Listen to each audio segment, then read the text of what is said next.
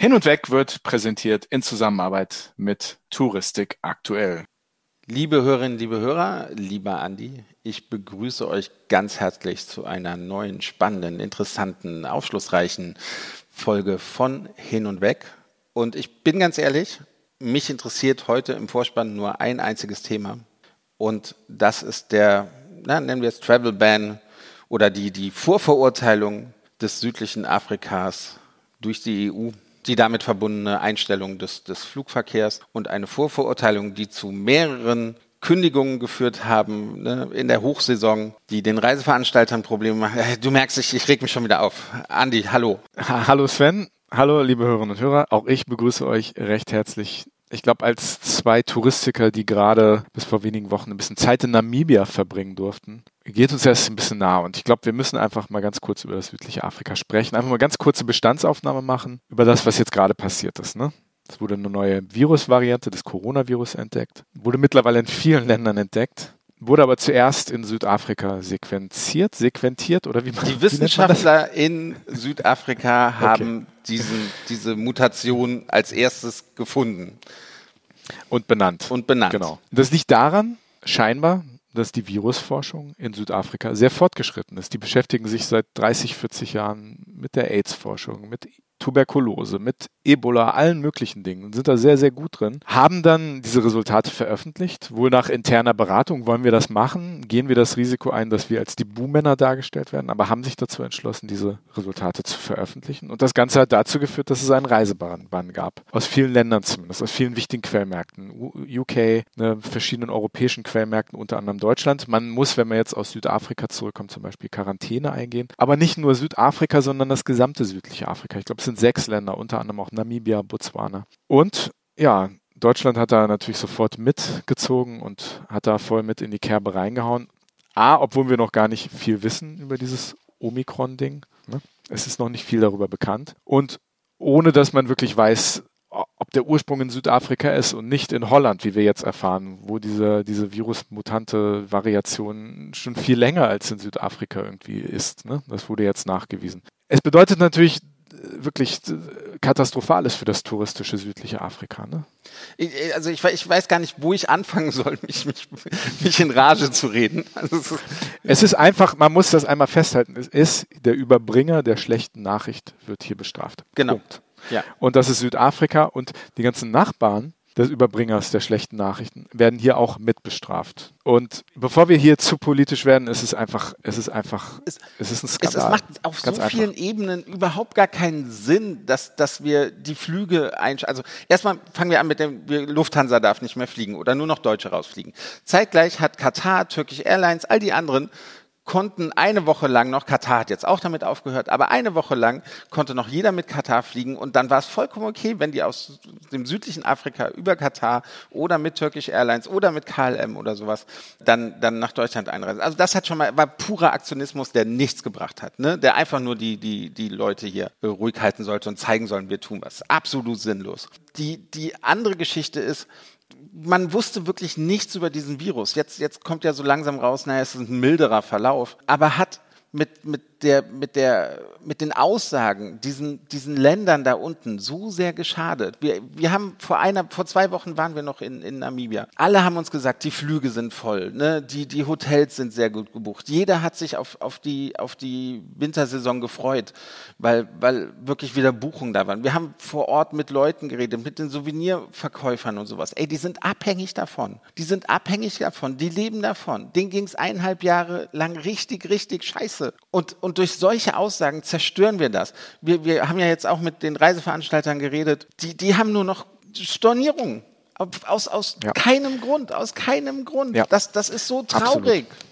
Ja, also ich habe ja am Freitag letzter Woche einen Anruf von Kaspar bekommen, unserem Freund Kaspar Venter, mit dem wir jetzt in Namibia unterwegs waren. Und ähm, der hat ganz klar gesagt, bei ihm klingeln die Telefone nicht still. Der hat Storno ohne Ende und das ist eine Katastrophe. Er wird dadurch nicht verhungern. Er ist in Deutschland ansässig, hat einen Reiseveranstalter, es gibt Hilfen von der Regierung. Das sieht aber für die Menschen am Ende der touristischen Wertschöpfungsketten natürlich mal ganz, ganz anders aus. Ne? Das ist eine ganz andere Situation. Denen geht es schlecht.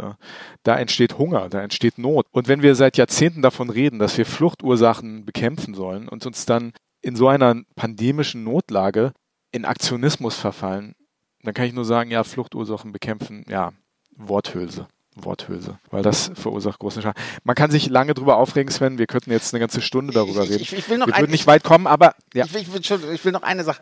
Dieser angeblich tödliche, todbringende Virus. Südafrika hat im Moment eine Inzidenz von neun, Namibia von drei. Und Südafrika, dass die testen, zeigt ja, dass die mal eine Inzidenz von 250 hatten vor einem Jahr. Also ne, da, da funktioniert das System. Und der todbringende Virus, allein wenn man dann die Inzidenz sich anguckt, ist bei neun und wir machen hier komplett Europa dicht. Das, das ist so sinnlos. Aber zu Kasper noch, er hat uns ja ein paar Videos geschickt. Ich finde, wir sollten ein paar auf, auf Instagram unseren Zuhörerinnen und Zuhörern zeigen, einfach um zu sehen, ey, da unten ist keine Panik, es ist nur hier. Ganz genau. Kaspar ist ja mit uns aus äh, Namibia zurückgeflogen nach Deutschland vor zwei Wochen, waren da gemeinsam mit uns auf der AER-Jahrestagung, die wir beide ja moderiert haben und noch ein bisschen Werbung für die letzte Folge machen. da kann man sich auch anhören, was wir da moderiert wir haben. Wir hatten Spaß. Diskussion. Wir hatten Spaß. Ich glaube, alle hatten ein bisschen Spaß mit uns. Ja, und der Kaspar hat dann vor wenigen Tagen hat er sich ins Flugzeug gesetzt und ist äh, nach Simbabwe geflogen, weil er dort privat zu tun hat und er wollte das jetzt nutzen, um auch den Leuten zu zeigen, Afrika ist sicher zu bereisen. Wahrscheinlich sicherer als hier, würde ich sagen. Würde ich auch sagen, ne? Also auch Sander Heinrichs, äh, der Fotograf, den wir in Namibia getroffen haben, hat auch ein Video gepostet, wo er auch sagt, er hat keine Lust, eigentlich gerade nach Deutschland zurückzukommen. Aufgrund der Quarantäne muss er jetzt Weihnachten alleine verbringen, weil er halt sich in Quarantäne begeben muss. Und äh, es ist, komm, Andi, es wir haben unzählige Nachrichten ja. bekommen. Ich habe weitere Nachrichten bekommen aus Namibia von, von Leuten, die wir da jetzt kennen, die sagen, dass das devastating effects on the tourism industry hat. Also zerst wirklich zerstörerisch jetzt auf, auf die Tourismusbranche in Namibia einwirkt, weil im Endeffekt der Tourismus kommt dort jetzt nach anderthalb Jahren, wo es langsam wieder anlebt, wieder komplett zum Stillstand. Lass uns das Thema wechseln und auf unseren heutigen Gast verweisen, oder? Das Schöne ist, dass trotz diesem ganzen Mist gibt es Leute in der Touristik, die sich neue Sachen einfallen lassen, die innovativ sind, die gut mit den Notwendigkeiten dieser Tage umgehen und wirklich mit, mit viel Elan auch nach vorne preschen. Und das ist eigentlich eine sehr mutmachende Geschichte, die wir uns heute, glaube ich, erfragen werden von unserem Gast. Und er ist ein Veteran im Bereich mobiler Reisevertrieb, der sich schon ganz lange ganz spannende Sachen ausgedacht hat. Und ich bin total gespannt, mit ihm zu reden. Wird bestimmt super spannend und ich sehe da so ein bisschen Parallelen zu uns, oder? Weil äh, die Idee von der Rita AG kam ja auch oder wurde im August 2020 gegründet. Ich kenne da noch ein Projekt, was im August 2020 gestartet ist. Hm, ja. Was denn? ich freue mich auf Kurt Koch, Vorstandsvorsitzender der Rita AG. Wird bestimmt ein spannendes Gespräch. Los geht's. Hin und weg. Der Reisepodcast mit Sven Meyer und Andi Jans.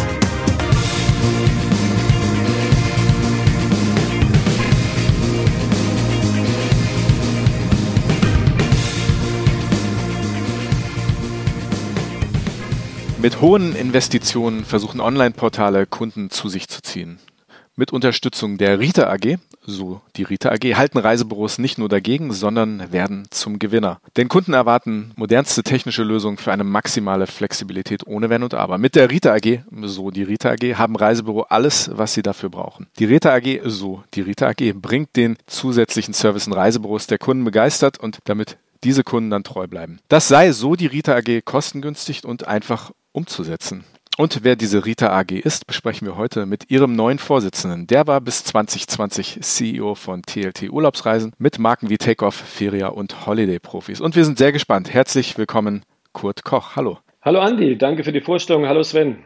Hallo Kurt, sehr schön, dass du dabei bist, auch frisch von der Jahrestagung in der Türkei zurück. Da kommen wir sicherlich später nochmal drauf zu sprechen. Aber auch mit dir wollen wir am Anfang natürlich die Schnellfragerunde durchführen. Du kennst sie wahrscheinlich schon, zwei mhm. Alternativen und spontan schnell für eine entscheiden. Und vielleicht haken wir da auch nochmal gerne nach. Also online buchen oder stationär? Der Kunde unterscheidet zwischen Full Service und Do-it-yourself. Der unterscheidet nicht zwischen online oder stationär. Ne? Also du kannst da in jeder Form dem Kunden das äh, präsentieren, was, was für ihn wichtig ist. Und ob das jetzt einen größeren Online-Anteil hat oder mit einem Ladenlokal, ohne Ladenlokal, Ladenlokal etc., sind nicht die entscheidenden Dinge. Aber würdest du in den Laden reingehen und buchen oder, oder wirklich am Computer buchen ne? oder am Handy? Also genauso bei uns auch. Man, man, bucht ja schnell irgendwie mal äh, was weg im Internet. Das heißt, ich brauche hier irgendwie noch äh, irgendwie einen, Ausflug oder äh, ein Erlebnis oder sonst irgendwie was. Äh, einfache Dinge gibt es im, im Internet wirklich auch gut zu buchen. Viele Kunden machen auch ihre Flüge zum Beispiel selbst etc. Aber sobald es irgendwie daran geht, dass, dass ein schönes Erlebnis eben dabei rumkommt, insgesamt, also als, als Reise, als äh, vielleicht als Reise für mehrere Personen, dann kann das eigentlich nur gut werden mit einem Reiseberater zusammen. Und aber dann nochmal, ob da jetzt das mit einem Ladenlokal ist oder ohne Ladenlokal, weil, weil ihr stationär gefragt habt. Ne? Das ist für den Kunden nicht mehr das entscheidende Kriterium. Hauptsache es ist jemand da, der sich für ihn gut und vollständig um alles kümmert. Stichwort Full Service. So viel zum Thema Schnellfragerunde. Ui. alles gut, alles gut. Okay, diese Frage, ich hoffe, ich hoffe, dass die, ähm, die müssen wir vielleicht gleich erklären. Ne? H-A-J oder B-E-R? H-A-J ist total cool. Also äh, da, da, fährst du in, da sieht man einen Parkplatz, äh, alles easy, ist also wirklich, wirklich ein, ein, schöner kleiner Flughafen, wo alles, wo alles passt. Berlin habe ich mir angeschaut, ich bin beeindruckt, aber ja, ich muss zugeben, ich habe den Ausgang nicht gefunden. Ich muss, muss erstmal nach der, nach der Beschilderung suchen. Äh, das wird schon noch werden. Ja, das wird noch. Hm, ich, ich finde den Hannoveraner, ich bin ja Hannoveraner, also der HJ, äh, der, ich finde, der kann sich sehen lassen, ne? Und auch, auch im Vergleich zum Hamburger Flughafen, also das darf ich hier gar nicht laut sagen eigentlich, ne? Sven, ne? Ich kenne wirklich, ich bin noch nie von Hannover geflogen. Ich, ich kenne diesen Flughafen nicht. Ich weiß nicht, wo er ist. Ich weiß nicht, wie er aussieht. Ich weiß nicht, wie groß er ist. Ich weiß auch nicht mal, was von Hannover fliegt. Das machen wir mal zusammen. Ne? Ja, ich gehe ja so einen Flughafenausflug. Ein Flughafenausflug, das machen wir Rund, mal Rundfahrt, genau, genau. Wer ist momentan für die deutsche Touristik wichtiger? Die Karl-Wiechert-Allee in Hannover oder das Regierungsviertel in Berlin? Für den Tourismus, das Regierungsviertel in Berlin. Wegen der derzeitigen Situation, mhm. den Hilfen, mhm. ja. die hoffentlich ankommen. Sehr gut. Die nächste Frage, sorry, auch wieder ein bisschen politisch. Thomas Bareis oder Markus Tressel? Jetzt guckt er gar nicht mehr so happy. Vorhin uh. hat er noch uh. happier geguckt. Ja, ja. Die ist gemein. Ja, wir, wir, wir sind ja ein bisschen ticken außen vor bei den, äh, bei den Themen als Start-up, meine ich das. Äh, also jetzt Thema Überbrückungshilfe etc. Wir haben uns da anders äh, organisieren müssen. Aber ja, jeder, der ein Verständnis mitbringt, auch, dass das Reisen ja nicht nur etwas Entbehrliches ist, also irgendwie ein Luxusgut ist, sondern für uns alle wichtig ist, auch für unsere Gesundheit wichtig ist, also äh, im Sinne von eben rauskommen und äh, sich ein bisschen gut gehen lassen, Erholung und alles, was dazugehört. Und je, jeder, der das in, in der Politik auch immer mal wieder vorträgt und sich an Diskussionen beteiligt, ist eine Hilfe für uns und wird gebraucht. Mhm. Sehr diplomatisch, sehr gut. Die nächste Frage ist wirklich ganz einfach. Berge oder Meer? Meer. Ja? Ja, eindeutig. Bin, bin ein Sonnenkind und das Meer äh, eindeutig, ganz eindeutig. Berge, großartig, klasse, ja. Aber wenn du mich so fragst, das Meer. Fragerunde, Schnellfragerunde überstanden. Wir steigen gleich ein. Ich, ich, ich stelle mal die erste Frage und da fange ich mal an mit einem Zitat von eurer Webseite. Der Wettbewerbsdruck für Reisebüros und die Touristik ist auch heute sehr hoch und wird in den nächsten Jahren noch zunehmen. Alexa, in Anführungsstrichen, was hast du an vier Sterne angeboten für uns für eine Woche Anfang März auf den Kanaren? Ist längst keine Zukunftsmusik mehr, wenn auch noch mit einigen Fehlern. Die ersten Onliner arbeiten bereits teilweise mit Spracherkennung. Die Frage, was ist daran falsch, dass die Onliner das tun und warum meinen so viele Reisebüro-Expedienten, dass eine Web Website und eine E-Mail-Adresse ausreichen, um gegen den kommenden Tsunami bestehen zu können. Und der wird ja kommen, Krise hin oder her. Mhm. Wir, wir, mhm. werden uns ja mit, mit einem digitalen Tsunami auseinandersetzen müssen. Ne? Ja, also den zweiten Teil kann ich nicht beantworten. Wenn du sagst, warum meinen manche in Reisebüros, dass eine Webseite und eine E-Mail-Adresse genügend Digitalisierung sind. Mm, der, der erste Teil, da steht tatsächlich uns einiges noch bevor. Und äh, was wir bisher an Digitalisierung erlebt haben, glaube ich, die letzten 20 Jahre ist erst noch nur ein Vorgeschmack. Also da werden nicht nur Lösungen für den Kunden dann angeboten werden, wie ich vorhin gesagt habe, irgendwie wenn man unterwegs ist und schnell irgendwie was bucht oder ich buche mir irgendwo eine Eintrittskarte online, äh, das sind ja, das sind ja vergleichsweise simple Dinge, die es schon seit sehr, sehr vielen Jahren gibt. Die nächsten Schritte im, in der Digitalisierung für die Kunden ist, dass äh, da auch ein interessantes Erlebnis, eine, eine interessante Customer Experience äh, stattfindet. Im Sinne von zum Beispiel, Alexa stellt mir auch Gegenfragen. Ne? Also ich habe heute jetzt dann eben vielleicht gesagt, Alexa, wie sieht's aus? Äh, Ostern, äh, Mallorca und dann wird Alexa oder entsprechend das Online-Portal mir Gegenfragen stellen, was ist dir wichtig, weiß vielleicht auch schon einiges von mir, also gerade Amazon weiß sehr, sehr viel von mir, wird mir tolle Ideen dann auch präsentieren mit tollen Bildern, wird, äh, wird vielleicht sagen, mach mal den Monitor an, den Fernseher an, dann habe ich ein, ein, zu Hause einen großen Fernseher, auf dem ich tolle Bilder und Drohnenüberflüge und ähm, virtuelle Begehungen gezeigt bekomme. Und am Schluss, wenn ich mich für irgendwas entscheide, im Dialog mit, mit dieser Spracherkennung, äh, wechselt es vielleicht nochmal auf meinen Laptop, um da die Buchung fertig zu machen. Ne? Also will nur mal ein bisschen skizzieren, wenn, wenn ich jetzt für Amazon arbeiten würde, wie würde ich so eine Customer Experience, also das, das Kundenerlebnis beim Buchungsvorgang, wie würde ich das irgendwie versuchen als, als Vision zu beschreiben? Und spätestens, wenn wir an der Stelle dann angekommen sind, und ich glaube, das wird nicht mehr allzu lange dauern, äh, dann ist es eben nicht mehr ausreichend, als Reiseberater einen, einen freundlichen Kontakt mit dem Kunden zu halten, eine gute Beratung zu machen und äh, zur Verfügung zu stehen, sondern dann muss ich wirklich auch darüber hinausgehen mit meiner Kreativität, mit meiner Intuition, äh, dem Kunden aktiv auch Ideen geben, Inspiration liefern und einen echten Mehrwert äh, durch meine Reiseberatung dem Kunden zur Verfügung stellen. Daran arbeiten wir, also weil wir jetzt bisher auch gestartet hier beim Thema äh, Rita AG, dass wir das jetzt schon möglich machen mit den Vertriebskooperationen, die an uns angeschlossen sind. Also ist ja insbesondere mein Urlaubsglück, 100% Tochter von der Rita AG, dass wir unsere Berater in die Lage versetzen, immer dem Kunden auch einen Mehrwert zu bieten mit ihrer Arbeit, mit, äh, mit ihrer Beratung, einen erkennbaren Mehrwert. Und um das jetzt mal nicht so theoretisch zu halten, um ein Beispiel zu geben, äh, Beratung aus eigenem Erleben ist zum Beispiel etwas, was keine Maschine äh, toppen kann, wenn ich als Reiseberater eben wirklich auch sagen kann, okay, da war ich selber auch schon gewesen, äh, da kann ich Folgendes hinzufügen ähm, oder ich kenne jemanden aus meinem Kollegenkreis, der dort gewesen ist, weil ich kann natürlich noch nicht überall gewesen sein. Ne? Also Kunde sagt nach Feuerland, okay, da war ich jetzt noch nicht gewesen, aber ich weiß, ich habe einen Kollegen, eine Kollegin, die ist da schon mal gewesen und mit der äh, kann ich dann das Ganze verknüpfen, meine Arbeit verknüpfen und dem Kunden Beratung zur Verfügung stellen aus eigenem Erleben. Und das wird eine Maschine nie toppen können. So, das, das ist das, wo, wo wir hinarbeiten, dass äh, ja, bei, bei, allen, bei aller Eleganz, die in die digitalen Lösungen sicherlich noch reinkommen wird, der Kunde immer ganz klar weiß, okay, beim Reiseberater habe ich den Full Service und einen Mehrwert in seiner Beratung.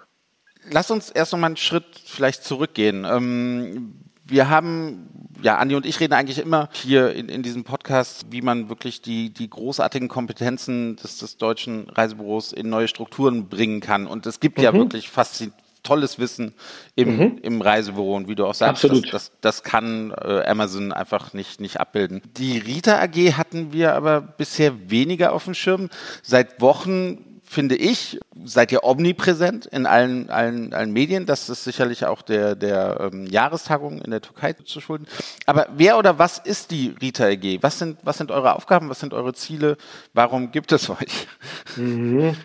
Ja, da kann ich vielleicht kurz ausholen. Also wir sind mit, mit dem Ganzen als Idee, also wir, eine Reihe aus der Branche und Investoren, die wir mal angefangen haben, ähnlich eben auch dann Brainstorming zu machen, was, was braucht es, damit in Zukunft Reiseberatung ähm, funktionieren kann, auch für Reisebüros, für stationäre Büros, was, was erwartet der Kunde in den kommenden Jahren, wo, wo müssen zusätzliche Lösungen zur Verfügung stehen. Und dann haben wir das äh, so ein bisschen skizziert und ähm, hatten zum Beispiel da eine, eine technische Plattform, fast schon zur, zur Serienreife entwickelt, mit der im Prinzip jeder Reisebüroinhaber sein Reisebüro in die Tasche, in die Hosentasche stecken kann und alles immer dabei hat, damit, wenn der Kunde eben außerhalb der regulären Öffnungszeiten sich meldet, abends oder am Wochenende, ich dann wirklich auch zum Kunden sagen kann, okay, kleinen Moment, ich rufe Sie gleich zurück für Ihre Frage, die Sie da haben.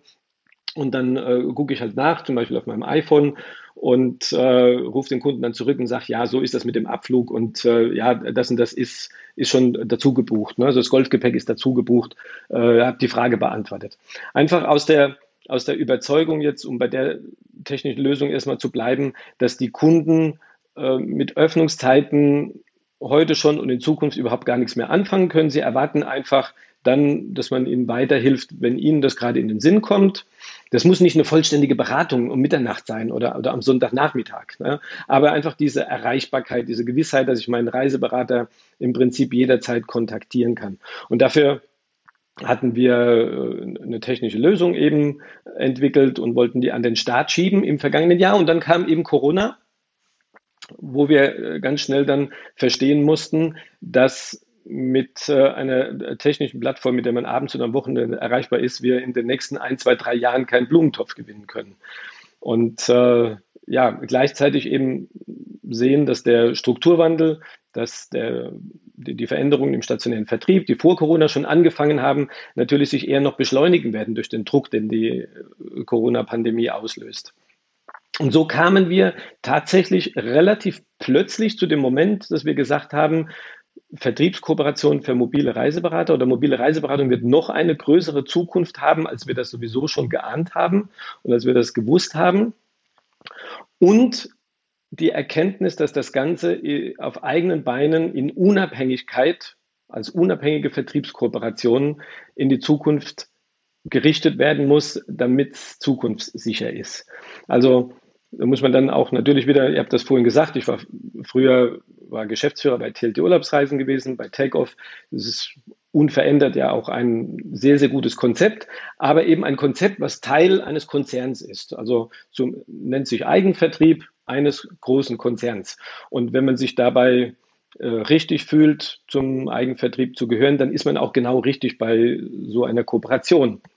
Unsere Überzeugung war aber eben gewesen, dass wir gesagt haben, äh, wir glauben daran, dass es in der Unabhängigkeit und in der Beweglichkeit, die sich daraus ergibt, noch richtiger ist, in die Zukunft zu gehen. Und so kamen wir dann in 2020 sehr schnell auf den Punkt, dass wir gesagt haben, okay, wir starten das, eine Vertriebskooperation für mobile Reiseberater mit der Marke Mein Urlaubsglück, haben dann ja, im Spätsommer da alles dafür parat gehabt, also zumindest das, das was, was wir brauchen, um an, an den Start zu gehen und sind dann im Oktober letzten Jahres 2020 eben tatsächlich mit diesem neuen Konzept und dieser neuen Marke gestartet. Ja, das, das ist unser Weg und äh, ja, rund 200 Reiseberater haben sich mittlerweile mein Urlaubsglück jetzt schon in dem ersten Jahr angeschlossen. Die Pandemie hat ja viele Vertriebler verzweifeln lassen, hat aber auch, denke ich, Anreize geschaffen, sich neu zu orientieren, auch in, in die Richtung, die ihr arbeitet. Wie profitiert ihr denn davon und wie kann man jetzt auch mit positiven Anreizen auf diese Menschen, diese Vertriebler zugehen und sie auch wirklich aktiv dazu ermutigen, Neues anzufangen und, und sich auch sozusagen euch anzuschließen? Ne? Also das eine ist natürlich der, der Kostenaspekt, ne? der, der, der Kostendruck, den ein Ladenlokal mit sich bringt. Ich denke, das ist klar und das ist auch etwas, was im kommenden Jahr, in den kommenden Jahren noch stärker sich bemerkbar machen wird. Also gerade wenn wir jetzt über Energiekosten sprechen, ne, Stromkosten, Nebenkosten etc., Ladenmieten werden auch nicht, werden auch nicht günstiger. Aber grundsätzlich finden wir, dass eigentlich die Entscheidung für das, was richtig ist und erfolgreich ist, immer vom Kunden äh, getroffen wird. Dass man also an allen Stellen, wo man überlegt, versuchen sollte, die, die Welt mit den Augen der Kunden zu sehen. So, und wenn ich jetzt in den Kunden mich reinversetze, der gerne sich von einem Reiseberater beraten lässt äh, und dort auch seine Reise bucht, weil ein Mehrwert damit verbunden ist, wie, wie ich vorhin so skizziert habe, dann ko kommt man schon auf die Frage, braucht es dazu das Ladenlokal? Also äh, viele, viele Jahre war ein Ladenlokal, ein attraktives Ladenlokal definitiv ein wichtiges Merkmal oder vielleicht sogar auch ein USP gewesen und äh, die Kunden sind auch gerne gekommen. Ist das heute noch so? Ist das, ist das heute wirklich noch so? Ist es, da, ist es das, worauf es ankommt? Ne? Also die Frage haben schon viele Reisebüroinhaber auch für sich beantwortet. Nicht nur, weil sie einige davon in den mobilen Vertrieb gewechselt sind, sondern weil sie eben zum Beispiel auch abends und am Wochenende für, für den Kunden erreichbar sind. Oder weil sie einen Großteil ihres Geschäfts sowieso mit den Kunden telefonisch und per E-Mail und per Videoberatung machen. Das machen definitiv viele auch schon. Und das sind, glaube ich, auch diejenigen, die in der Pandemiezeit mit am besten zurechtgekommen sind.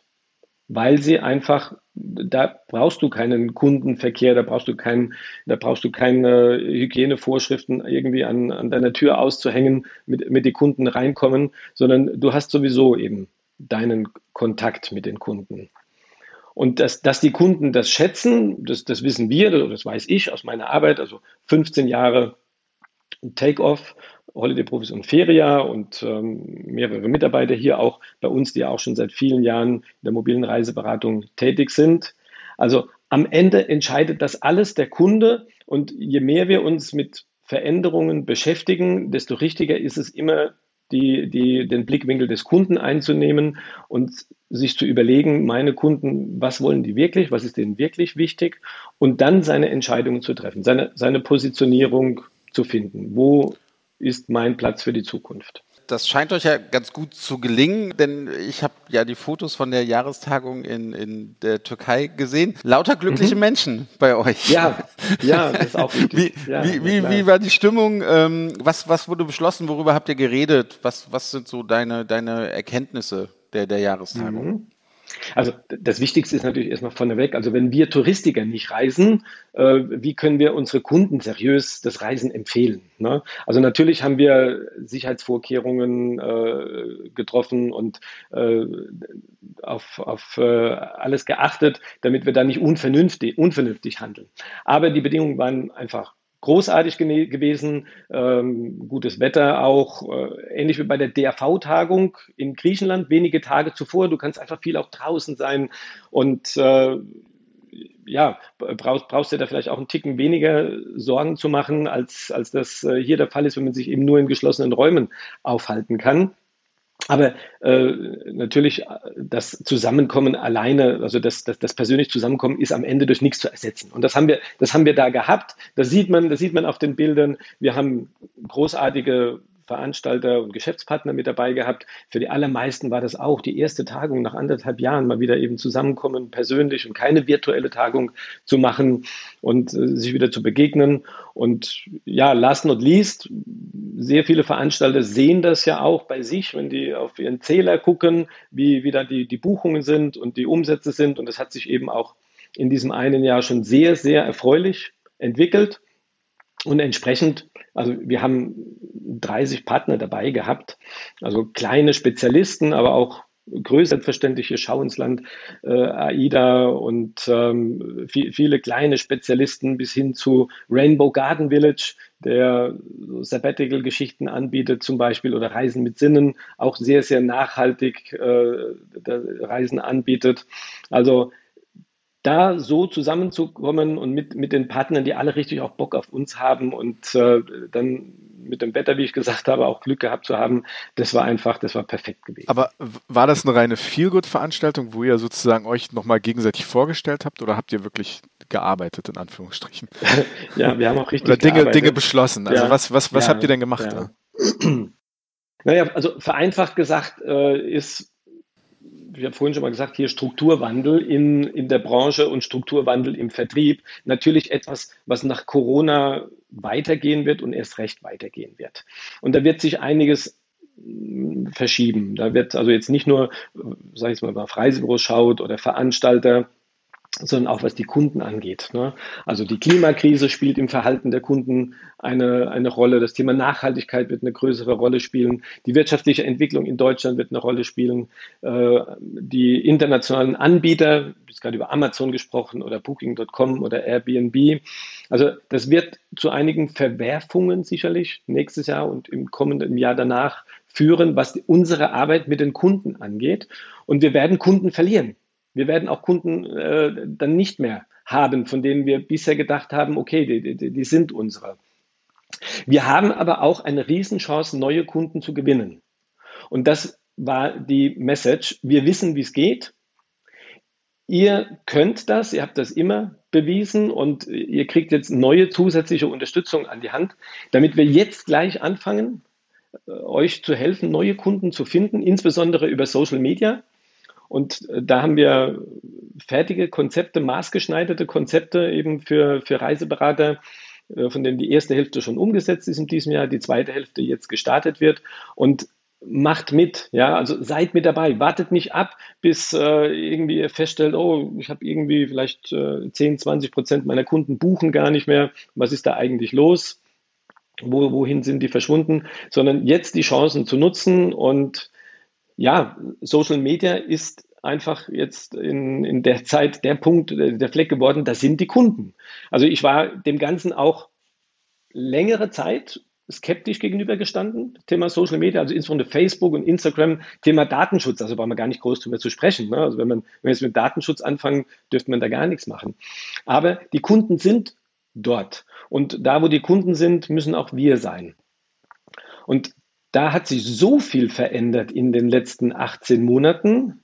Also wenn, wenn er mich vor Corona gefragt hätte zum Beispiel, wie ist das mit der Webseite für die Berater, wie wichtig ist das, hätte ich gesagt, ja klar, super wichtig, Webseite. Ne? Und da müssen immer ein aktuelles Angebot draus sein und die Reiseberichte und so.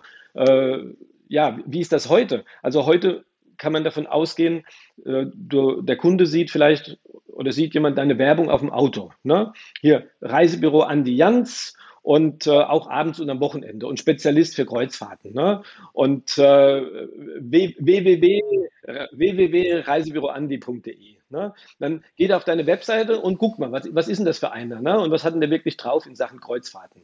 Sven kennt die Antwort. Niemand wird buchen.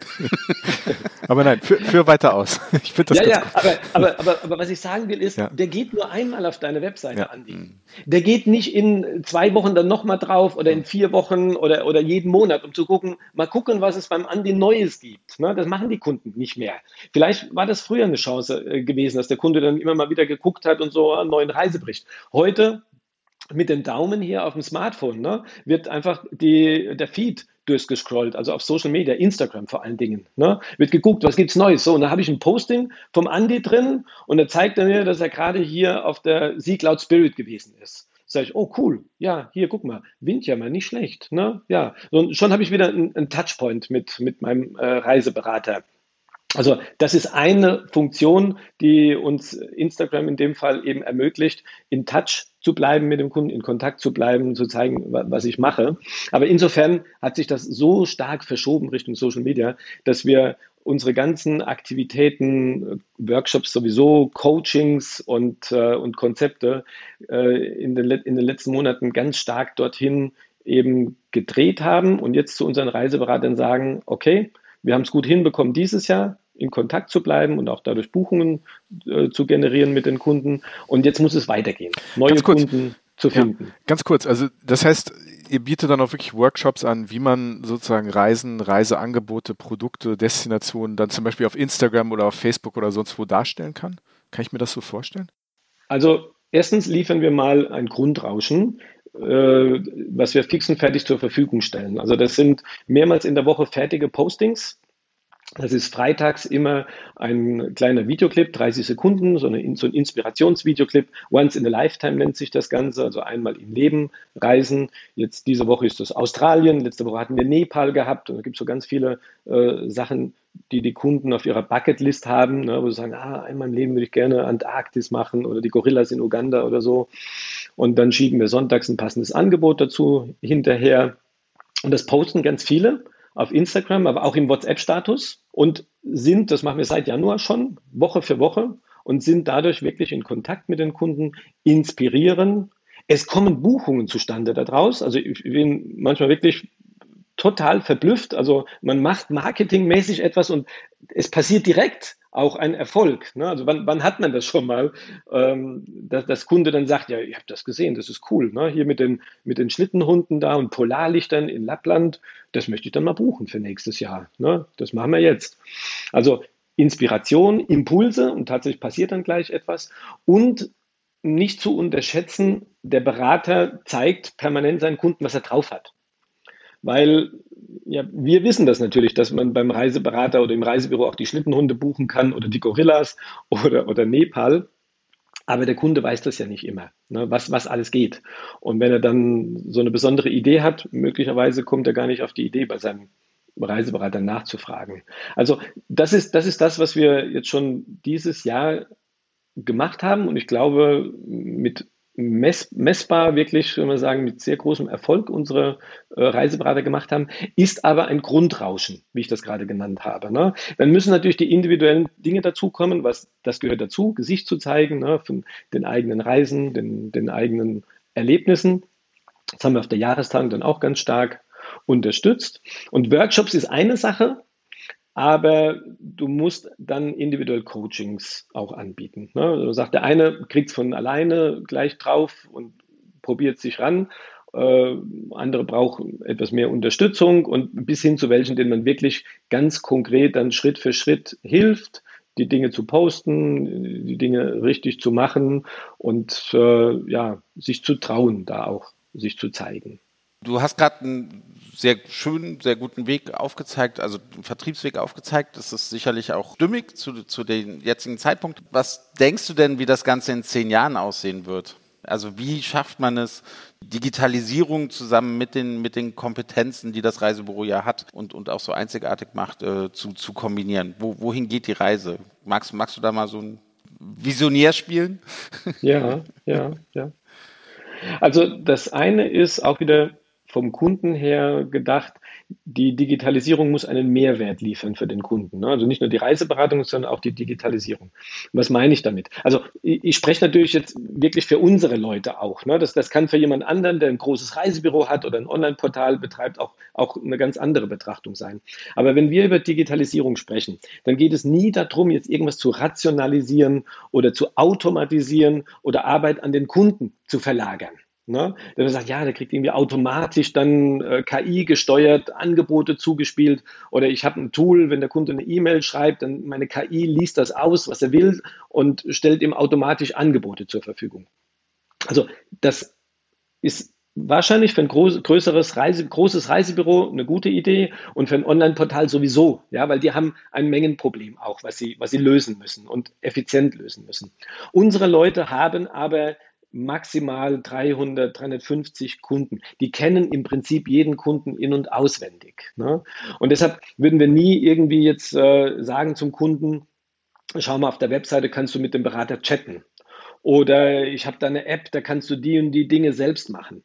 Sondern wir würden immer schauen, wenn wir irgendwas hinzufügen, kann ja gerne auch eine App sein, dass es für den Kunden dann cooler wird, mit seinem, mit seinem Berater zu interagieren. Ne? Dass äh, also auch Videoberatung zum Beispiel dann äh, selbstverständlicher wird. Viele haben sich in der Pandemiezeit daran gewöhnt. Und das, das meine ich damit, dass wenn digitale Lösungen für die Kunden von uns zur Verfügung gestellt werden, dann müssen das alles äh, aus unserer Sicht Dinge sein, die der Kunde mag, die das für ihn besser machen, schöner machen, schneller machen oder irgendwie cooler machen. Ne? Also das erstmal zum, äh, zum Grundlegenden. Und das andere, weil ich vorhin dann schon mal so ausgeholt habe, hier künstliche Intelligenz, Spracherkennung, Amazon, Alexa etc. Die Herausforderung ist ja, wenn jetzt der Kunde, der kommt jetzt nicht zum, ins Reisebüro Andi Jans, sondern ins Reisebüro Sven Meyer und äh, ja, will in die Atacama-Wüste. Ne? So, jetzt kann er Glück haben und du bist da schon mal in, in, im Norden von Chile rumgestolpert und äh, kannst ihm da echt auch was dazu sagen. Ne? Dass man in, in Iquique zum Beispiel an der Küste auch so Paragliding machen kann und, und solche Dinge. Aber die Wahrscheinlichkeit ist ja eher gering, ne? dass jetzt der Reiseberater ausgerechnet auch schon in der Atacama-Wüste oder am Rand der Atacama-Wüste gewesen ist. Die Maschine hat das Know-how immer, also das, das Faktenwissen äh, parat. Also müssen wir menschliche Intelligenz viel mehr miteinander vernetzen, miteinander verknüpfen, weil wenn ich 200 Reiseberater habe oder wenn ich 500 Reiseberater habe, da ist garantiert einer drunter, der war eben schon in Chile gewesen, im Norden von Chile. Und dann musst du in der Lage sein, mit geringem Aufwand, also sofort zu sehen, alles klar, die Julia Brockmeier, die war schon dort gewesen, die kann ich kontaktieren. Vielleicht haben wir auch irgendwie ein Verrechnungssystem da drin, dass wenn die mich jetzt unterstützt, dass die auch irgendwie ein bisschen davon profitiert. Vielleicht ist das in Geld oder vielleicht ist das in Punkten, die ihr gut geschrieben werden, sie auch wieder Unterstützung bekommt. Also das sind Dinge, die funktionieren ja heute auch schon unter den Beratern, die sich kennen. Aber das muss noch viel größer werden nach unserem Verständnis und muss gemanagt werden. Und dafür stellen wir heute schon Tools zur Verfügung und wollen da sehr elegante Tools dann auch mit der Zeit äh, zur Verfügung stellen, damit, wenn der Kunde einem Reiseberater begegnet, ihm wirklich das Know-how der gesamten Gemeinschaft zugänglich ist. Ohne, ohne Verzögerung und ohne Einschränkung. Und wenn wir das hinbekommen, und das werden wir hinbekommen, dann brauchen wir keine Angst zu haben vor irgendwelchen digitalen Entwicklungen oder KI oder sonst irgendwas. Dann werden wir immer, wie ich vorhin schon mal gesagt habe, einen Mehrwert noch oben drauf packen können, aus der Gemeinschaft heraus. Also manche nennen das so Schwarmintelligenz, ist ein bisschen abgegriffen, das Wort, aber vielleicht trifft es das an der Stelle doch ganz gut. Sehr spannend.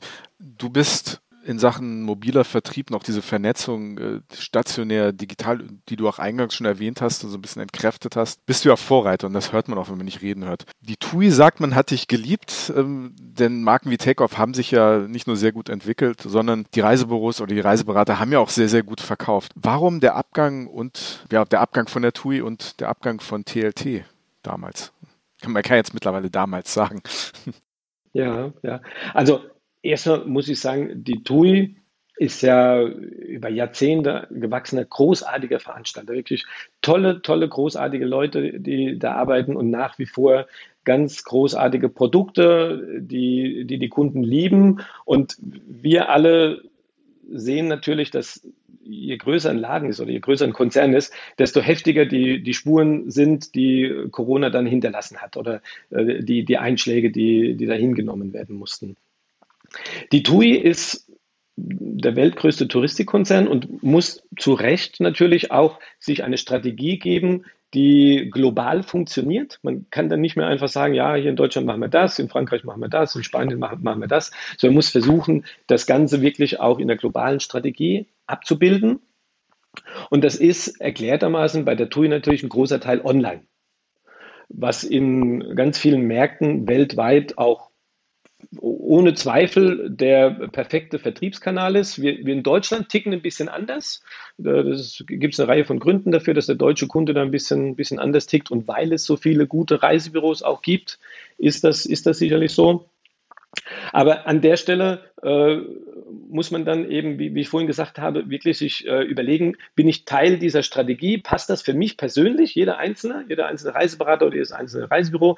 Äh, und wenn ich sage, ich bin gerne Teil eines, eines Konzerns, einer Konzernstrategie und Teil des Eigenvertriebs, dann ist man da sicherlich genau richtig. Und äh, wahrscheinlich hat man, so, so ist mein Verständnis, daraus auch eine Reihe von Vorteilen, dass man Teil dieses Eigenvertriebs ist. Ne? Also äh, vielleicht komme ich dann eben an Dinge dran für meine Kunden, an die Fremdvertrieb nicht drankommt oder nochmal andere Supportmöglichkeiten oder vielleicht sogar irgendwann andere Preise, ne? andere Kontingente, die, die einem im Eigenvertrieb möglich sind. Das ist, ist einfach ja, realistisch, würde, würde, ich das, würde ich das so sehen. Und äh, jemand anderes sagt aber, ich sehe meine Arbeit eigentlich komplett an der Seite des Kunden. Sorry, wenn ich da immer wieder, wieder das wiederhole, ne, so mit den Augen des Kunden betrachtet, aber ich möchte da eben möglichst unabhängig agieren können, immer in meiner Beratung gemeinsam mit dem Kunden gucken, was ist das Richtige, um seinen perfekten Urlaub zusammenzustellen, mit welchem Veranstalter, vielleicht auch mit kleinen Veranstaltern äh, arbeiten, weil die auch so individuell mit meinen Kunden dann die Reise machen, genauso individuell wie ich mit ihnen arbeite.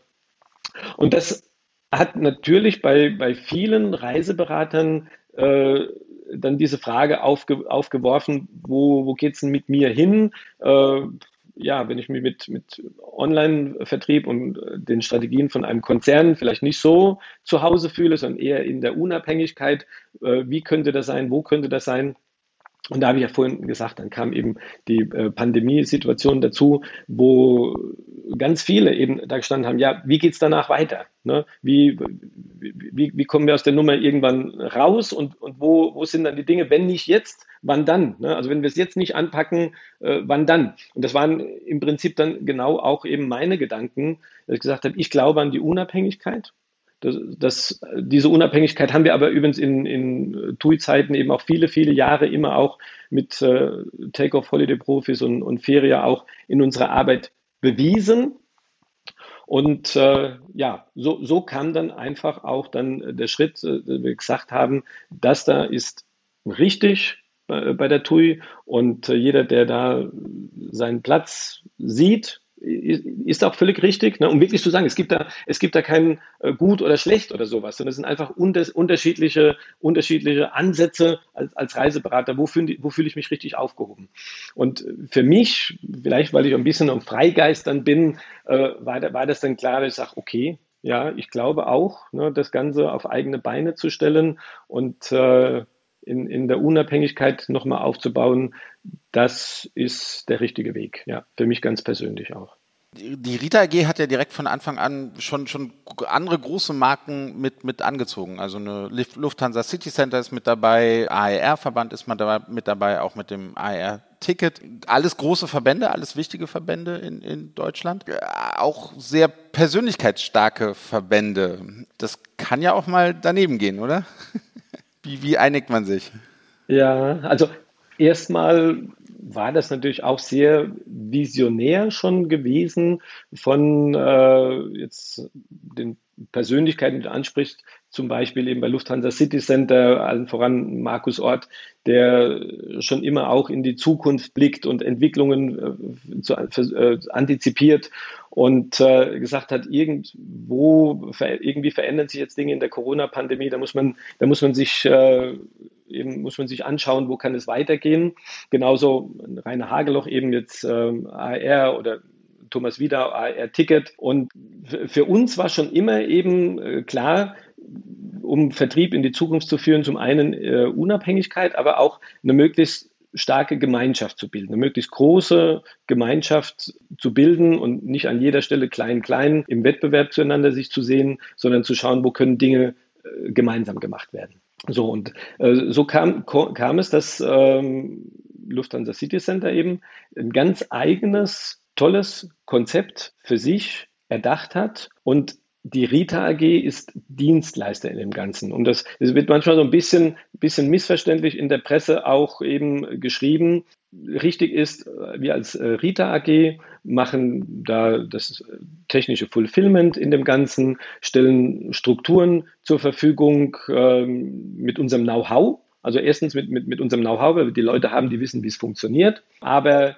ja, es, es ist ein Konzept und eine Marke, die ganz stark eben in dem Fall von Lufthansa City Center geprägt und getragen wird. Und auf der anderen Seite, wie AER anspricht, genauso da auch. Wir sagen, das ist die DNA von AER, mit allem, was zum, zum AER gehört. Ne? Und die Vision von denen. Und mit Rita sind wir technischer Dienstleister, Partner in dem Ganzen, ähm, nutzen die Synergien, die da draußen natürlich sich ergeben, dass man Dinge gemeinsam machen kann, muss nicht jeder das Rad erstens erfinden und, und selber dann, und dann auch bauen. Aber das sind, um es mal in klaren Worten zu sagen, das sind deren Firmen, ja, also Travelista Reisevertriebs GmbH ist eine Firma Lufthansa City Center, ähm, AER Mobile ist eine Firma AER und wir sind im Wesentlichen technischer Dienstleister plus darüber hinaus eben Strukturen, Betreuung etc. Dinge, äh, wo es Sinn macht, die gemeinsam zu machen. Das heißt, deren, ganz kurz, deren Reisebüros, deren Mitglieder greifen dann sozusagen auf eure Infrastruktur zurück. Diese, diese Tochtergesellschaften greifen auf unsere äh, Infrastruktur zu, zurück. Ja. Das sind ja eigene GmbHs und die greifen komplett auf die Leistungen der Rita AG ja. zurück. Ja, okay das, das war mir ganz wichtig, dass man so ein bisschen die nein, Verbindung nein, auch, auch erklärt, weil das ist ja, ist ja wahnsinnig spannend, weil man könnte ja auch sagen, im Endeffekt, die, die haben ja alle bestehende Strukturen und könnten das ja natürlich theoretisch auch ohne euch machen. Das ist ja ganz spannend, dass hier eigentlich ähm, Organisationen, die, die vielleicht unter anderen Umständen sich als Konkurrenz einsehen würden, hier sozusagen Synergien eingehen und sagen, wir versuchen was zusammenzutun. Ne? Das ist ja gerade spannend in diesem, gerade in diesem neuen Kontext auch der Pandemie, finde ich. Ja. Absolut. Also wir haben unser eigenes Konzept, das ist mein Urlaubsglück. Das ist eine, eine hundertprozentige Tochter von äh, Rita AG. Und äh, hier haben wir sehr viele Dinge verwirklicht, die aus unserer Sicht, eben gemeinsam mit den Reiseberatern auch, die hier sind, den einen erfolgreichen Weg in die Zukunft führen. Und wir werden natürlich überall auch schauen, wo kann man was zusammen machen. Ne? Also bis hin zu, vielleicht macht man irgendwann mal auch eine, eine Jahrestagung, äh, die miteinander verknüpft ist, wo es Teile gibt, gerade mit den Veranstaltern und äh, Geschäftspartnern, Dinge gemeinsam macht und ansonsten macht, macht jeder sein Ding. Aber das sind alles Sachen, das muss ich dann einfach finden, wie, wie, sich das, wie sich das in jedem Einzelfall dann am besten lösen lässt. Rede von Innovationen. Ich wollte noch mal ganz kurz auf die TUI zurückkommen. Wie beurteilst du denn den, den Abgang von Marek Andrischak bei der TUI? Ist Innovation generell in kleineren Strukturen, vielleicht auch in neueren Strukturen einfacher? Also das war ja ein großes Thema in diesem Jahr und der war ja wirklich ein streitbarer Mensch, ne? aber er war innovativ und hat, war ja auch immer offen für Neues und hat Neues vorangetrieben. Ist das einfacher? Also ist auch deine Bewegung weg von der TUI, äh, ist das auch darauf irgendwie, beruht das auch darauf, dass es halt einfach einfacher ist in einer kleineren Struktur, mhm. neue Dinge zu, zu erfinden? Ne? Ja, ich glaube, du hast recht. Ja, das ist natürlich gerade jetzt als Startup auch, ne, wenn du sagst, wir fangen mit dem weißen Blatt Papier an. Und was sind die Möglichkeiten, die man heute hat, auch und ähm, also Möglichkeiten der Kollaboration, ähm, Möglichkeiten in, in der Technik, was ist äh, ja uns, uns wichtig, das kannst du als Start-up natürlich ganz anders etablieren, ausprobieren, verwerfen, schnell äh, reagieren. All, all das, was es, was es heute eigentlich braucht. Ne? Also man, man nennt das ja dann gerne agiles Projektmanagement. Wir haben uns das dann angeschaut, angeschaut und haben, und haben äh, gedacht, ja, das ist doch das, wie wir immer arbeiten. Ne? Also wir haben eine Idee, wir besprechen die miteinander, wir fangen einfach mal an. Und dann gucken wir, geht das auf oder müssen wir das irgendwie anders machen oder vielleicht ist es auch gar nichts und, und dann legt man es wieder auf die Seite. Das kannst du natürlich in einem Konzern nicht etablieren. Also das hat nichts mit der TUI zu tun, sondern ich war in meinem frühen Leben, war ich Banker gewesen, bei der Deutschen Bank gewesen, zwölf Jahre äh, das ist auch ein Riesenkonzern. Und da musst du Dinge abstimmen und, und beachten und schauen, dass alles zueinander passt. Also insofern, natürlich hat man als Startup und auch in der Krise, also so hart das ist, in der Krise ein Startup aufzubauen, aber du hast natürlich auch alle Möglichkeiten und alle Chancen. Und wir waren dann eben nicht in der Situation, dass eine, eine Maschine, die auf Hochtouren dreht, äh, wie bei vielen Veranstaltern oder bei vielen Firmen, eine Vollbremsung hinlegen musste, als die Corona-Pandemie kam und erst mal gucken musste, wie, wie, wie kriegt man die Maschine überhaupt wieder in Bewegung. Sondern wir konnten eben das aufbauen, Stück für Stück zum Laufen bringen, gucken, wo, wo, sind die Chancen und das, ja, das ist unser Weg. Ich will da nochmal kurz nachhaken, ohne euch in einen Topf werfen zu wollen, aber du bist bei der TUI raus, beziehungsweise bei TLT raus, machst jetzt mhm. Startup, das läuft sehr erfolgreich an. Wir hören jetzt aus Richtung Peter Fankhauser, ehemals äh, Thomas Cook, dass er sich jetzt mhm. in Sachen Startup versucht. Meinst du, werden wir den André Schack, äh, den Marek André Schack auch bald in einem kleinen, kleineren Startup sehen oder ist das unwahrscheinlich? Was meinst du? Oh, ich kenne den Marek persönlich jetzt gar nicht näher. Der ist natürlich ein, ein, ein sehr, sehr kluger äh, Kopf und wird sich jetzt nicht aufs Sofa setzen für die nächsten Jahre. Und, äh, er ist ja noch ganz und, jung, ne? Äh, ja, eben, ja, ja. Und hat auch Kinder, ne? muss ja auch gucken irgendwie. Mhm. Ja. Also ich bin auch mit euch gespannt, wo er wieder auftaucht und möglicherweise passt äh, Marek auch gut äh, mal in, in ein Startup, so von mhm. seiner ganzen Art her. Ja, könnte ich mir auch gut vorstellen. Ja. Das war ja meine Vermutung. Aber lassen wir das mal beiseite. Achso, dass er bei uns auftaucht. Nein. Keine Gespräche bisher geführt. Vielleicht hört er ja diesen Podcast und ruft ja, mal es sind, Keine. Äh, ein paar Leute bei uns jetzt natürlich auch jetzt mit dabei, die, wo man sich kennt aus TUI-Zeiten. Ne? Also Wilfried Klotmann, unser kaufmännischer Vorstand, ja, viele Jahre ja Geschäftsführer von TUI Leisure Travel, wo die Filialen und Franchise-Systeme äh, angehängt sind. Und ähm, ja, jetzt haben wir neu unseren Datenschutzbeauftragten, Wolfgang Schneider, der war auch bis vor zwei Jahren oder so, war der Datenschutzbeauftragter bei der TUI gewesen. hat sich selbstständig gemacht äh, und ist, ist jetzt bei uns auch.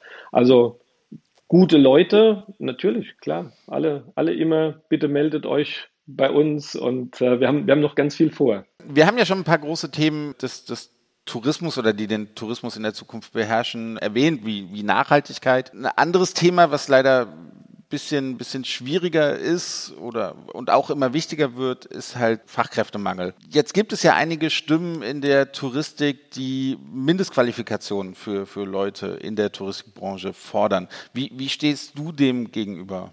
Also zunächst mal, als wir Takeoff gestartet haben, 2005, 2006, haben wir von Anfang an festgelegt, wir arbeiten nur mit ausgebildeten Reiseprofis zusammen das heißt, äh, Reisebüro Ausbildung und Erfahrung oder vergleichbare Kenntnisse aus langjähriger Tätigkeit, weil es gibt es natürlich auch. Ne? Es ist ja nicht so, nur wenn man IHK-Zertifikat hat, dass man dann ein qualifizierter Reiseberater ist.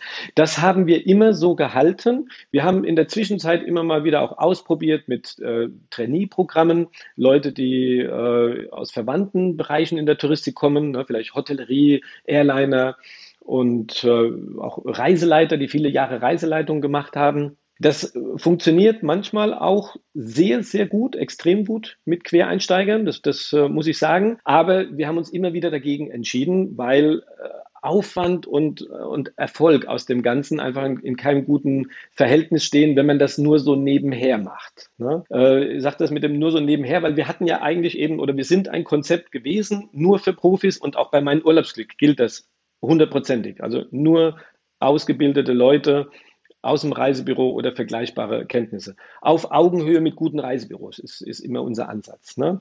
Man, man kann das mit Quereinsteigern auch machen. Es gibt ja mehrere Konzepte auch, die das äh, machen. Also auch Solamento ist ja viele Jahre groß geworden, fast ausschließlich mit Quereinsteigern, jetzt seit ein paar Jahren auch mit dem, mit dem Fokus äh, ausgebildete Reisebüro-Profis, ähm, aber Amondo auch, ein, eine ganz große äh, Gemeinschaft von Leuten, Ausgebildete und, und Quereinsteiger und Branchenfremde. Du brauchst dann ein sehr starkes Service Center, um das Ganze zu managen und um die Qualität sicherzustellen. So, das ist nicht mein Business, aber ich möchte wirklich ausdrücklich sagen, es ist auch ein Business, was es geben kann, wenn es, wenn es sehr professionell gemacht wird und es gibt die Beispiele dafür. Äh, die, diese Diskussion jetzt dann, äh, diese Überlegung, dass man zusätzlich einen Abschluss oder einen Qualifikationsnachweis beibringen muss, muss ich ehrlich sagen, also A, ich bin dabei, überwiegend mit, mit, mit Profis oder nur mit Profis zu arbeiten, ist mein Ding. Aber B, am Ende entscheidet doch der Kunde, leistet mein Reiseberater wirklich genug für mich? Ne? Also nicht, nicht trivial die Entscheidung, sondern ist das ein Mehrwert, wie ich vorhin gesagt habe? Und diesen Mehrwert, das machst du nicht so ein bisschen nebenher. Ne? Also das ging ja schon mit der EU-Pauschalreiserichtlinie los, wo plötzlich so ganz viel noch dazugekommen ist und jetzt auch in der Corona-Pandemie. Also ich sehe nicht, dass das wirklich so eine drängende Baustelle gerade ist. Aber wenn es denn kommt, ja, wie gesagt, bei, bei, uns würde das Thema eh eine offene Tür einlaufen, weil mhm. es unser Thema auch ist, definitiv. Ne? Wir ja. arbeiten nur mit ausgebildeten Fachkräften. Wir haben vorhin eingangs schon mal kurz das Thema angeschnitten. Ne? Große ähm, Online-Anbieter, diesen Tsunami, wie wir ihn genannt haben. Mhm. Vielleicht stellen wir die Frage noch mal ein bisschen anders hier, weil ich finde, das ist wirklich spannend und das thematisiert ihr ja auch. Ähm, das ist ja auch eine eurer Kernaussagen, dass es kommen wird. Wer wird denn mhm. nach deiner Einschätzung den Reisemarkt als First Mover betreten? Wird das Google oder Amazon sein oder wird da jemand ganz anders kommen, anderes kommen, der vielleicht ähnlich groß ist, mit einer ähnlichen Power? Es wird ja passieren.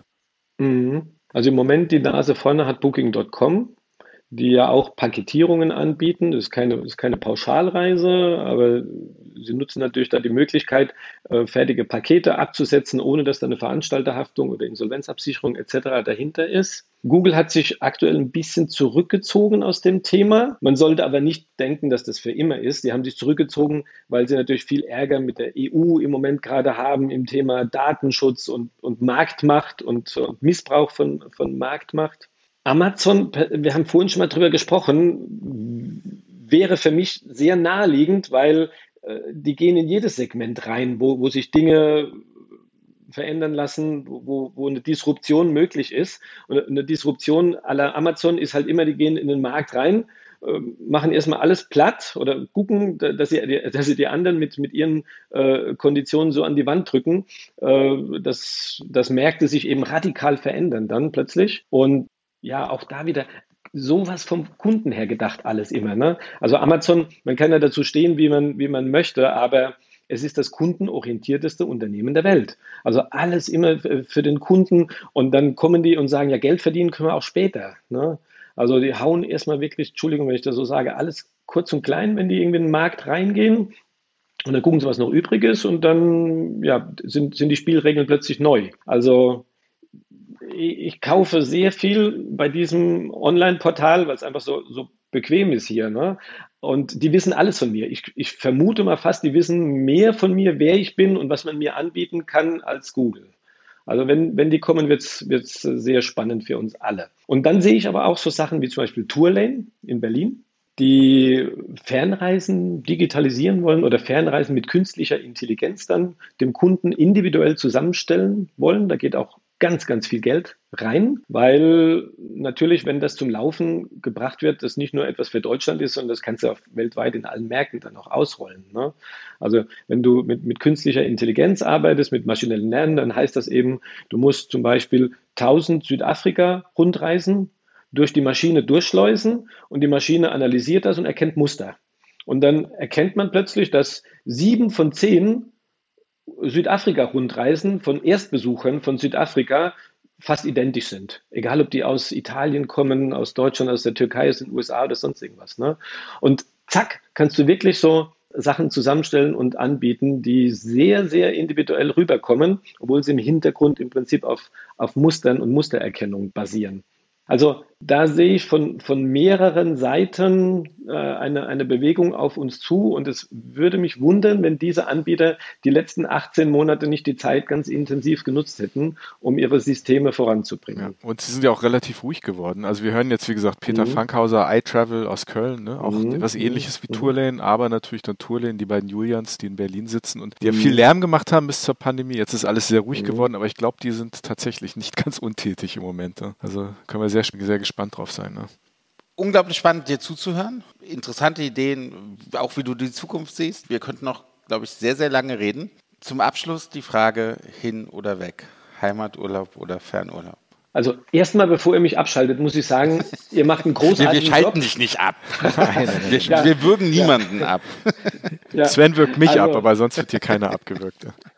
Nein, ihr macht einen großartigen Job und das äh, meine ich wirklich so. Nicht um Blumen zurückzugeben, sondern das ist total wichtig, dass die ganzen Dinge in unserer Branche begleitet werden und äh, gezeigt werden. Auch so, so, unterhaltsam noch dazu, wie ihr das macht. Ne? Genauso auch die Fachpresse, auch. Ne? Also namentlich voran jetzt zum Beispiel hier Matthias Göttler mit der, mit, der, mit der Touristik aktuell. Das ist so wichtig und ich glaube, manchmal übersieht man das so einen Moment, ne? dass wir das alle in der Branche wirklich auch brauchen, um überhaupt in, de, in den ganzen Veränderungen, die da passieren, um überhaupt mitzukommen. Ne? Also großes Dankeschön und bitte unbedingt weitermachen. Wir, wir machen weiter. Wir sind jetzt. Wir, wir laden ihn nochmal ein, oder? Wir laden ihn immer wieder. Ich will nicht sagen jede Woche, aber ja. Ja. nein, danke. Das ist hohes, danke. hohes Lob. Dankeschön. Vielen Dank. Ja, nein, wir hören nicht auf.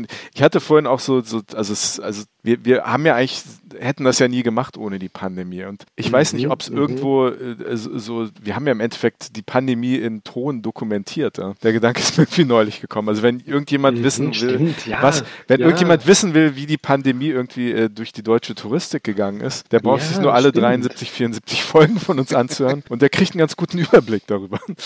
Le leider befürchte ich, dass es mehr als 73 Folgen Pandemie werden. Ja, es werden äh, vielleicht so noch äh, ein paar ist. Folgen mehr, das ja. glaube ich auch. Ja. Trotzdem die ja, letzte cool. Frage. Du hast recht, wirklich so in, irgendwie in, in 30 Jahren, ne, wenn man sagt, ah, ja. Opa, Opa, erzähl mal, wie war das denn damals gewesen hier mit dem Corona und so. Ja, ja. Sag ich, hier, ich habe ich, ich hab da eine DVD, müsst ihr euch einfach mal die 112 Folgen anhören. Ja. ja. Sehr gut. Die letzte Frage steht trotzdem noch, lieber Kurt. Heimaturlaub oder Fernreise? Ja, in die Ferne, ganz klar. Also ich bin in Chile geboren und äh, mich zieht es äh, immer gerne nach Afrika, ganz viel hier südliches Afrika, wir haben ja mhm. vorhin schon mal drüber kurz gesprochen und ja, Südamerika sowieso, Asien, ja, in die Ferne, natürlich, klar. Gibt viel zu entdecken. Ich war noch nicht überall, aber es steht auf meiner Liste. Überall steht auf der Liste. was, was steht denn als nächstes auf der Liste? Das noch. Lappland. Also Lappland war ich oh, schon cool. zweimal gewesen, aber das fand ich so cool, dass wir jetzt am äh, 7. Januar mit einer äh, kleinen Runde hier Geschäftspartner, die uns auch in der, in der Zeit hier sehr unterstützt haben. Also ich, sage, ich mache so eine Männerrunde, weil Lappland, also oben hier Polarkreis, das ist, ja, das ist Männerurlaub natürlich, ne? Hier so minus 20, minus 30 Grad. Also ich darf das sagen, weil meine Frau war das letzte Mal mit und hat gesagt, nie wieder fährt sie mit dahin. Ja. Also darf ich eine Männerrunde machen und äh, Anfang Januar nach Kittilä in äh, Finnland. Ja. Also richtig mit Schlittenhunden und dem ganzen. Ja klar, natürlich, ja, ja, hm. ja. Mit, mit Bier, das in die Sauna gebracht wird. Also Oha. Oha. das kom komplette finnische Programm. Aha, ja. Sehr schön. Da wünschen wir viel Spaß dabei. Dankeschön. Ja, toll, toll eure Postings auch zu Namibia. Also ich habe das natürlich alles hier schön mitverfolgt. Ja, Klasse. Wollte wollt gerade sagen, ich habe die Wärme von Namibia noch im, im Körper. Ja. Äh, ja. Wenn ich jetzt so Lappland höre und, und Schlittenhunde. ja. Nee, es ist, es, Was? es ist das, da bin ich noch nicht. Es ist das Pendant dazu. Also es, ja, genau, es hat genau. auch so diesen, es hat auch so diesen Survival-Faktor. Hm aber mhm. halt in kalt. Ja, Sven, ja. sitzt den Corona-Dezember in Deutschland nochmal aus und vielleicht hast du auch du dann Bock auf Lappland. Ne? Ja, wahrscheinlich, wahrscheinlich. Wir werden sehen. Er ist der Vorsitzende, der neue Vorsitzende der Rita AG. Wir bedanken uns recht herzlich bei Kurt Koch. Alles Gute, vielen lieben Dank, Kurt, für den ja, Start mit Rita und ihr seid ja gut aus den Löchern gekommen. Also dafür alles Gute. Das war sehr, sehr interessant. Vielen Dank. Ja. Danke dir. Dankeschön an euch. Danke, macht's gut.